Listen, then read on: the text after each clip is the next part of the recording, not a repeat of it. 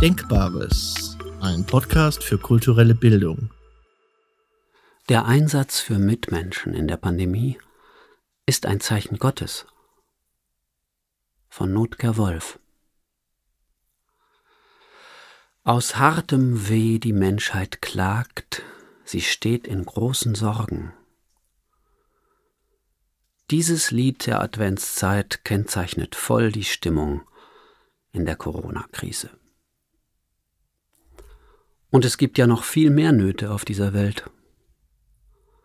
Den Klimawandel, die nie enden wollenden Kriege, den neu aufflammenden Terrorismus, den anwachsenden Autoritarismus in einigen Staaten, die abnehmende Toleranz und Kompromissbereitschaft in unserem Lande. Vor allem aber eine Not, die in der Corona-Zeit sichtbar geworden ist, die Brüchigkeit unseres Lebens und die Angst vor dem unausweichlichen Tod. Wir mögen unser Leben verlängern, aber der Gevatter Tod wird unweigerlich eines Tages bei jedem vor der Tür stehen. Wir sehnen uns jedoch nach Leben, nach Frieden. Da hören wir die Botschaft Jesu, Habt Mut, ich habe die Welt überwunden.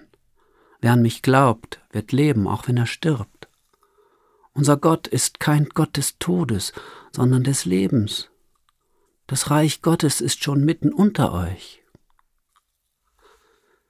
Seine Botschaft schenkt uns die wirkliche Hoffnung, die weit über die Hoffnung der medizinischen Gesundheit hinausreicht.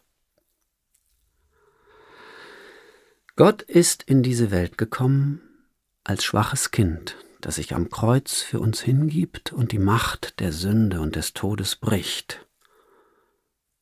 Menschen, die sich in dieser Corona-Zeit selbstlos für andere einsetzen, die andere aus der beängstigenden Einsamkeit herausholen, sind Zeichen des immer neu ankommenden Gottes, eines Gottes, der gekommen ist, unter uns bleibt und in seiner Herrlichkeit immer noch auf uns wartet.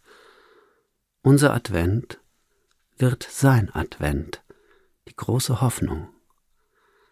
Er wartet in seiner Liebe auf uns und unsere Antwort. Eine Antwort der Liebe zu allen Menschen.